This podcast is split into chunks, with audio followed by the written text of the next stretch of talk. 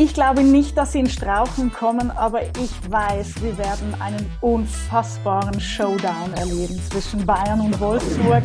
Also die Liga gefällt mir spielerisch sehr gut. Man merkt einfach, dass diese Athletik noch einmal eine neue Dimension angenommen hat. Die gute Fee klopft an und sagt, das erfülle ich Ihnen sofort. Was wäre das? Ausverkaufte Stadien mit der Begeisterung, die wir jetzt seit letzten Sommer erlebt haben. Hallo und herzlich willkommen zu einer neuen Ausgabe FFBL der Talk. Wir möchten euch heute mal so eine kleine Lage der Liga abliefern. Also wo steht unsere wunderbare Frauen-Bundesliga Anfang des Jahres 2023? Sowohl im sportlichen Bereich, darüber möchte ich mit Katrin Lehmann sprechen, unserer Expertin. Sie kommt wieder hoch, also aus den Katakomben und gibt uns ihre Expertise. Bin sehr gespannt, wie sie die Liga erlebt hat bisher in dieser Spielzeit. Und um alles, was außenrum passiert, ums Sportliche, möchte ich mit einem Vertreter des DFB sprechen, nämlich mit dem Geschäftsführer Spielbetrieb beim Deutschen Fußballbund. Sein Name ist Manuel Hartmann. Auch er wird mir dann zugeschaltet sein und mit ihm soll es halt eben um die ganzen Dinge außenrum gehen, sprich wirtschaftliche Aspekte oder auch Zuschauerentwicklung etc. etc. Bin sehr gespannt, was meine beiden heutigen Gäste so zu sagen haben. Wünsche euch viel Spaß mit dieser Folge FFBL der Talk. So, sie ist wieder hochgekommen aus den Katakomben.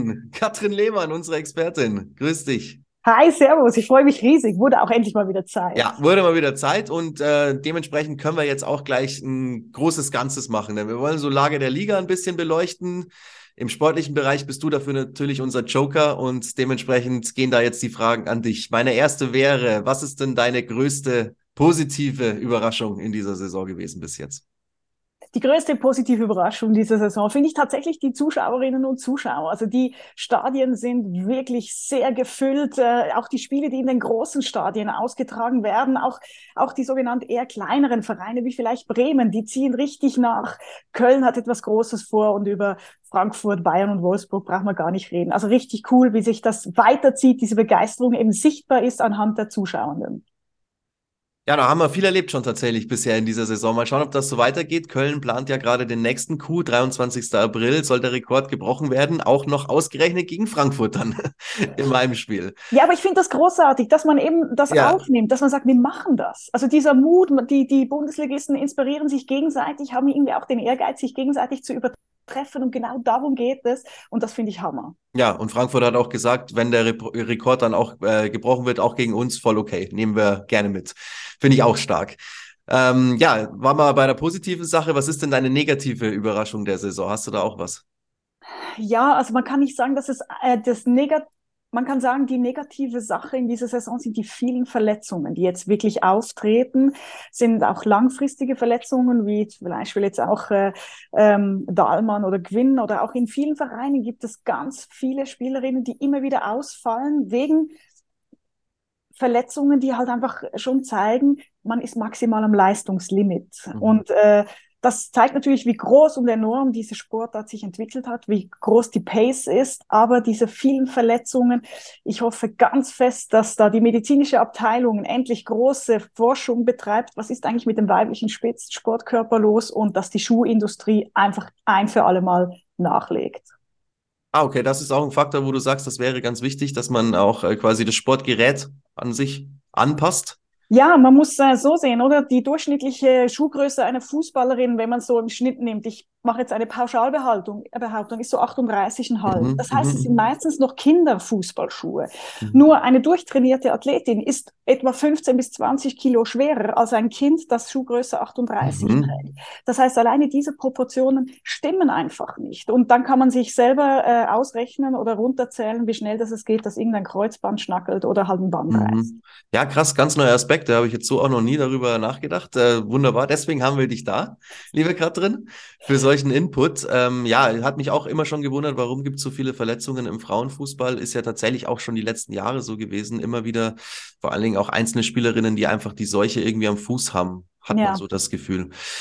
Ja, aber lass uns wieder ins Positive reingehen und das ist die Liga an sich. Die Tabelle ist mega eng, also es gibt schon auch mal so ein paar Abstände zwischen den Mannschaften, aber da, wo es uns Eingemachte geht, da haben wir immer zwei, drei oder noch mehr Teams, die um ja den Pott kämpfen quasi. Wolfsburg hat erstmals Federn gelassen. Letztes Wochenende die erste Niederlage, der erste Punktverlust überhaupt in dieser Saison. Die Bayern haben gewonnen, sind jetzt nur noch zwei Punkte hinten dran. Denkst du, Wolfsburg gerät nochmal ins Straucheln im Kampf um die deutsche Meisterschaft?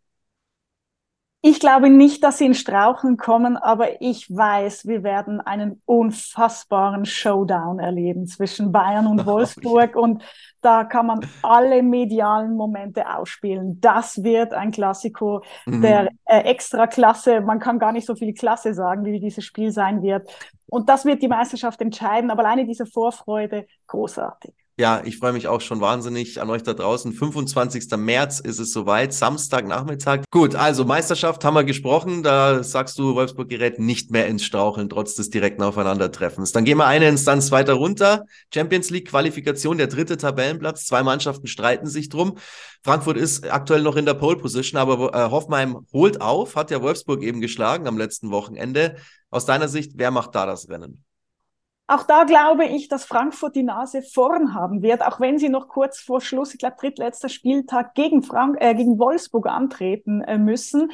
Und trotzdem glaube ich, dass Frankfurt da doch äh, dieses eine Jahr mehr internationale Erfahrung äh, gut tut. Die haben Lunte gerochen, die haben diese Sucht entwickelt, diesen Wettbewerb noch einmal zu erleben und eben weiterzukommen. Und ich glaube, diese Leidenschaft, das ist vielleicht genau das Zünglein an der Waage, das dann die entscheidenden Punkte herausbringt, damit sie vor Hoffenheim sein werden.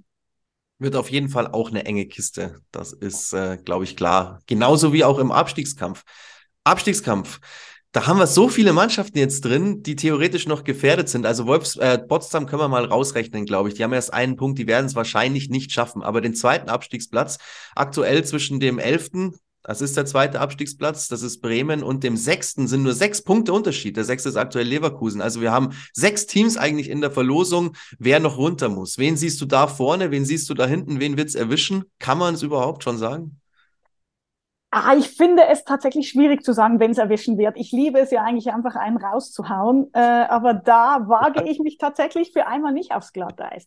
Aber was ich eben großartig finde, ist, durch, dadurch, dass wir eben diese drei Wettkämpfe haben. Wer wird Meister, wer geht in die Champions League und wer ist der zweite Absteiger? Wird diese Ligadynamik so enorm sein bis zum Schluss? Und das tut eben auch, um wieder auf die Zuschauerinnen und Zuschauer zu kommen, das tut diese Liga so gut und auch den Spielerinnen unter Leistungsdruck. Ähm, Moment X alles abzurufen. Äh, jeder Moment kann entscheiden. Und das ist eben wirklich das Beste, diese, diese Eigendynamik, die passieren kann. Aber wen es erwischt, das ähm, sage ich nicht es ist auch wahnsinnig schwer einzuschätzen tatsächlich, da, weil da eben noch so viele in der Verlosung sind. Und ja, es ist ja auch noch ein bisschen zu gehen. Aber wir haben auch schon ein bisschen gespielt in dieser Saison. Wie siehst du denn die sportliche Entwicklung in der Liga? Vielleicht mal auf Teams im Speziellen bezogen, aber auch gern mal so im Gesamtbild. Was hat sich getan seit der Europameisterschaft? Ist die Liga noch mal stärker geworden vielleicht auch?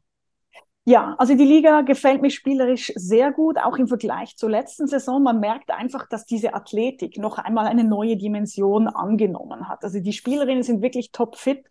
Ähm, auch die Trainerinnen und Trainer der, der Teams haben sich wirklich weitergebildet. Man sieht, wie akkurat gearbeitet wird. Und man muss natürlich auch sehen, dass diese Lust als Spielerin auf dieser Bühne zu spielen, jetzt, wo man weiß, die EM hat so unfassbar viel Begeisterung ausgelöst, das zündet nochmal etwas in dir. Und dann saugst du alles auf. Die Taktik, die Technik und äh, lässt halt auch mal Athletik über dich ergehen. Also es gefällt mir sehr gut. Es wird sehr viel offensiv gespielt.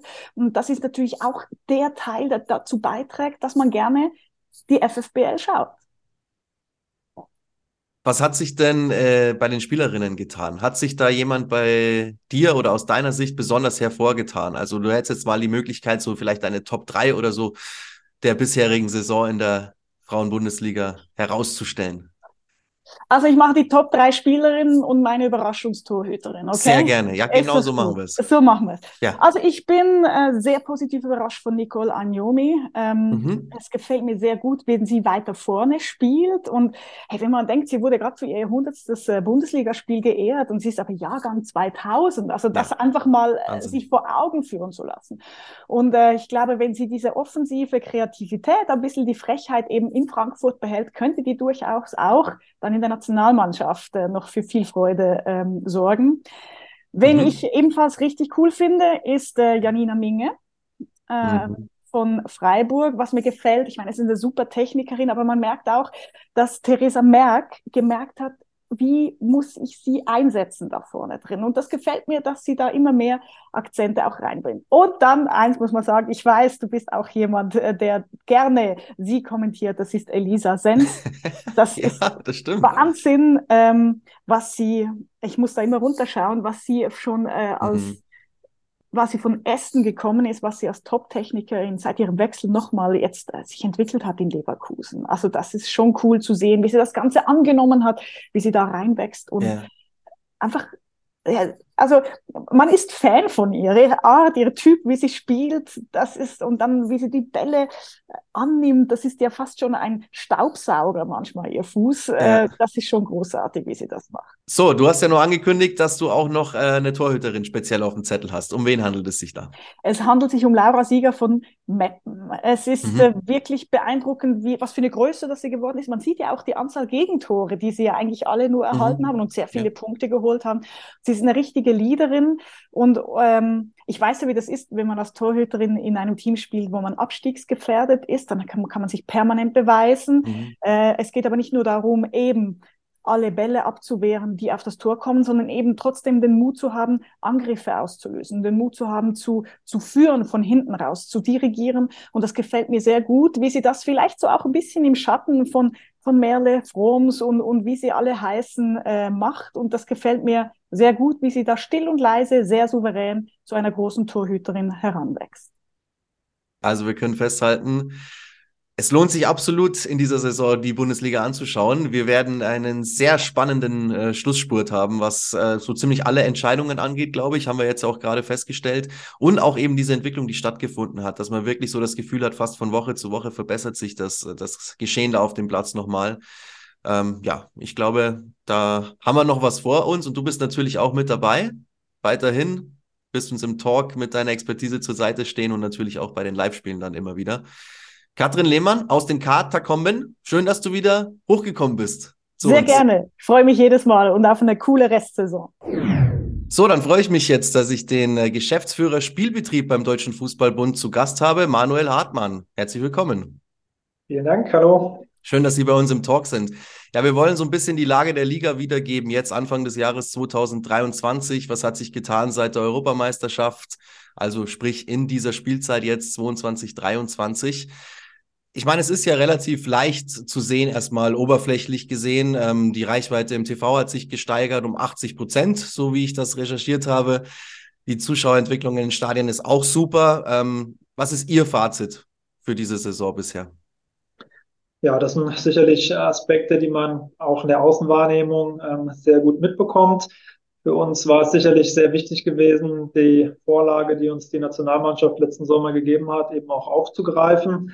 Ähm, aber das, was eben oberflächlich dann ähm, ja so aussieht, wie als ob einfach dann Zuschauerinnen vom Himmel fallen, ob in den Stadien, ähm, ob an den Bildschirmen, ist natürlich äh, nicht ganz so äh, trivial, sondern wir hatten sicherlich auch eine, eine, gute Vorbereitung gehabt, waren mit den Vereinen auch vor der Europameisterschaft schon über ein Jahr in sehr engem Austausch, dass wir ähm, ja verschiedene Aktionspläne auch in der Schublade hatten, um eben nach Corona, wo wir überhaupt dass wir die Chance hatten, Personen auch ins Stadion zu bekommen, ähm, eben auch darauf zurückgreifen konnten. Und das hat natürlich sehr gut ähm, zusammengepasst mit der Euphorie, die ausgelöst wurde. Und vor dem Hintergrund muss man sagen, ist die bisherige Saison tatsächlich sehr, sehr positiv für alle, ähm, die momentan an der Flyer Alarm Frauen Bundesliga beteiligt sind.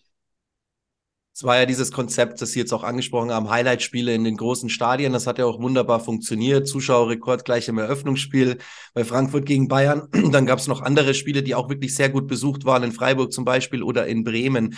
Man muss jetzt aber schon auch sagen, es gibt natürlich auch krasse Gegenbeispiele. Also zum Beispiel jetzt am letzten Wochenende ein Spiel in Duisburg vor nur ein paar hundert Zuschauern. Hätten Sie dann einen Lösungsansatz, wie man das vielleicht in der Breite auch noch etwas besser aufstellen kann, dass es eben nicht nur diese einzelnen Spiele gibt, die hier vorstechen, sondern dass man den Zuschauerschnitt so insgesamt ein bisschen nach oben treiben kann? Ja, also wir müssen allerdings auch festhalten, dass die momentane, ja, mehr als Verdreifachung des Schnitts nicht nur auf die Highlight-Spiele zurückgeht, sondern da ist natürlich ein, ein wesentlicher Aspekt mit dabei, wurde eben angesprochen, Saisoneröffnungsspiel, weitere Spiele mit über 20.000 in den Stadien in Bremen oder auch in Wolfsburg. Ähm, die machen natürlich einen großen Teil aus, aber auch wenn man die, äh, den Durchschnittswert bereinigt um diese Highlight-Spiele, haben wir immer noch eine Steigerung von über 50 Prozent äh, zur letzten Spielzeit. Von daher sehen wir schon, dass sich das Ganze auch in die Breite weiterträgt. Ähm, und das muss eben genau das Ziel sein. Es kann nicht nur über die Highlight-Spiele gehen, sondern es muss uns gelingen, die Zuschauerinnen und Zuschauer so zu begeistern, dass sie eben auch Lust haben, über diese ja, Leuchttürme hinaus äh, zu kommen. Und das ist natürlich ein Gesamtkonstrukt, dass wir es schaffen müssen, mit den Vereinen das Erlebnis im Stadion, ums Stadion herum, auf dem Platz äh, natürlich äh, in erster Linie auch so weiterzuentwickeln, dass alle sagen, ja, ich habe da Lust wiederzukommen. Zwar auch außerhalb vom großen Stadion. Jetzt haben Sie schon einen Punkt auch angesprochen, den es jetzt zusätzlich noch gäbe, dass man eben das, das Ganze um die Spiele herum ein bisschen attraktiver macht, dadurch vielleicht auch Leute anlockt. Jetzt beschäftigen Sie sich ja äh, tagtäglich mit der Entwicklung auch dieser Liga. Gibt es denn noch andere generelle Lösungsansätze, wo man sagt, okay, ähm, durch diese und diese Methoden oder Herangehensweise könnte man das Ganze noch, noch steigern und noch attraktiver machen, auch für neue Zuschauer und Fans? Also zum einen ähm, ist natürlich für uns immer wichtig, wie erreichen wir die Leute. Da haben wir aus der Vergangenheit ähm, auch entsprechende äh, Daten vorliegen. Wir starten jetzt allerdings im Frühjahr nochmal eine umfangreiche Zuschauerbefragung, wo wir eben genau wissen wollen, was motiviert eigentlich die Leute ins Stadion zu bekommen, was motiviert sie wiederzukommen, was hält sie vielleicht bisher davon ab, welche Barrieren gibt es auch. Und äh, das sind Dinge, die wir jetzt nochmal in der Tiefe versuchen herauszufinden, um daraus die richtigen Schlüsse zu ziehen. Wir haben in der Vergangenheit das schon auch analysiert, unter anderem festgestellt, dass es immer wieder auch an vermeintlich leichten Hürden scheitert, wie ähm, Verfügbarkeit von Tickets. Ähm, haben da letzten Sommer äh, mit äh, Saisonbeginn eine zentrale Ticketplattform über den DFB eingeführt, wo man eben jederzeit zu allen Spielen Online-Tickets ähm, dann bei den Vereinen erhalten kann. Jetzt, es wurde ja äh, kolportiert, dass die europäischen Ligen so ein bisschen weggezogen sind von der deutschen Liga in den letzten Jahren. Da geht es dann natürlich auch hauptsächlich ums Sportliche, aber eben auch ums Wirtschaftliche. Es ist mehr Geld da teilweise, wenn wir jetzt mal die Premier League äh, zu Rate ziehen. Ähm, wie sehen Sie die Bundesliga aktuell, was jetzt das Außersportliche angeht im internationalen Vergleich? Also sportlich können wir das bisher noch gar nicht bestätigen. Unsere Clubs haben auf europäischer Ebene die letzten Jahre immer eine gute Rolle gespielt. Da ist uns bisher kein Land äh, weggelaufen. Das ähm, kann ich momentan noch gar nicht erkennen, sehen auch unsere Vereine nicht so. Ähm, fast alle unsere Nationalspielerinnen, die ja eben auch letztes Jahr immerhin Vize-Europameisterin geworden sind, spielen in der Bundesliga. Wir haben auch ausländische Stars bei uns. Ähm, Nichtsdestotrotz beobachten wir natürlich auch, was in anderen Ländern passiert. Ich denke mal, so die sichtbarsten Dinge sind immer ja die mediale Verfügbarkeit, Zuschauerzahlen in den Stadien. Ähm, da liegen wir momentan im europäischen Vergleich ähm, hinter den Engländerinnen auf Platz zwei.